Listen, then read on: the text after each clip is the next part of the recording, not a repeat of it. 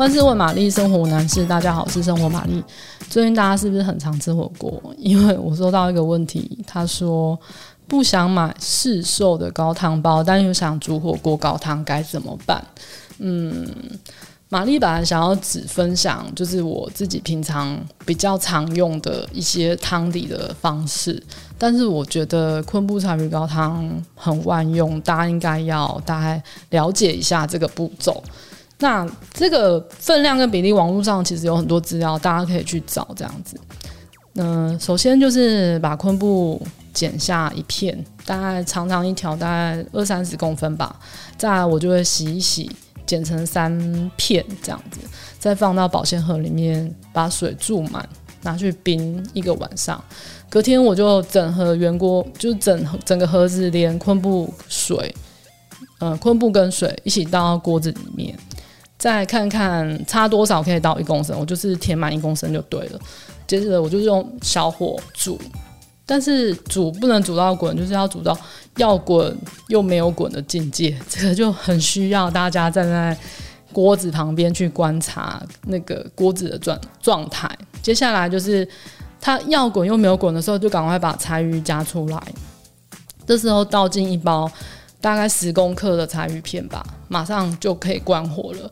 那你就让它泡个一两分钟，你就可以滤出柴鱼片，那就可以得到这个昆布柴鱼汤头了。这个拿来当火锅真的很适合，汤底很适合。那你如果有多煮也没有关系，那这个东西可以当做，比如说茶碗蒸啊，加一点，那你可能就是风味就会升级，或是日式炊饭也很可以哦。那接下来玛丽就讲我常常，嗯、平常很常用的一些方式，就是我平常都会收集一些先生所谓的垃圾，就是比如说一些蔬菜皮，像洋葱的头尾啊，或是红萝卜皮啊，洋葱呃萝卜的头啊，或者是芹菜梗比较粗的部分，那还有就是芹菜叶也也很棒，就是也我都会留起来，或是葱尾啊。跟还有什么、啊、玉米芯也可以，那我就会，嗯、当然就是这些都要洗干净，然后但是烂掉就切掉不要，然后把它冷冻起来，量一多你就可以，嗯、到一定的量就可以拿出来，然后放到锅子里面直接加水煮滚当高汤，我觉得这个很棒，就是它喝起来就是有蔬菜的清清香。那如果你有更多的时间的话，那我会用另外的方式让这个汤，嗯、呃，蔬菜高汤的风味更加升级。就是我会把这些蔬菜皮铺平，那撒一点橄榄油，送烤箱烤过，大概两百度十五到二十分钟。然后蔬菜皮有点就是焦黄，就可以送去熬汤。熬汤一样就是放到锅子里面注满水，然后煮到滚，滤出来就可以了。那你熬汤的时候也可以加一点，比如说你喜欢的香草，像月桂叶啊，或是迷迭香、百里香都很适合。那这个绿这个高汤的风味，我觉得很适合拿来做任何的西式料理，像什么炖饭啊，还是意大利面跟西式浓汤的汤底。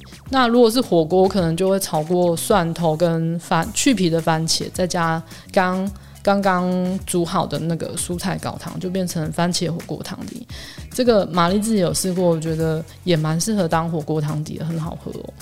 那 玛丽平常还有在收集另外的东西，就是呃虾壳跟虾头，嗯，因为。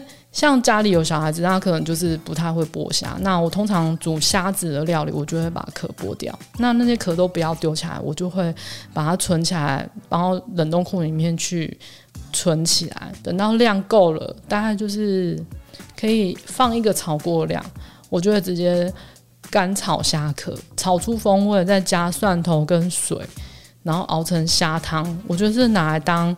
嗯、呃，中风的海鲜火锅 应该蛮适合的。好啦，祝大家都火锅吃得开心啊！如果你喜欢今天的内容，欢迎订阅、按赞五颗星。还是有什么生活上的疑难杂症要请玛丽解决，也欢迎留言让我知道哦。拜。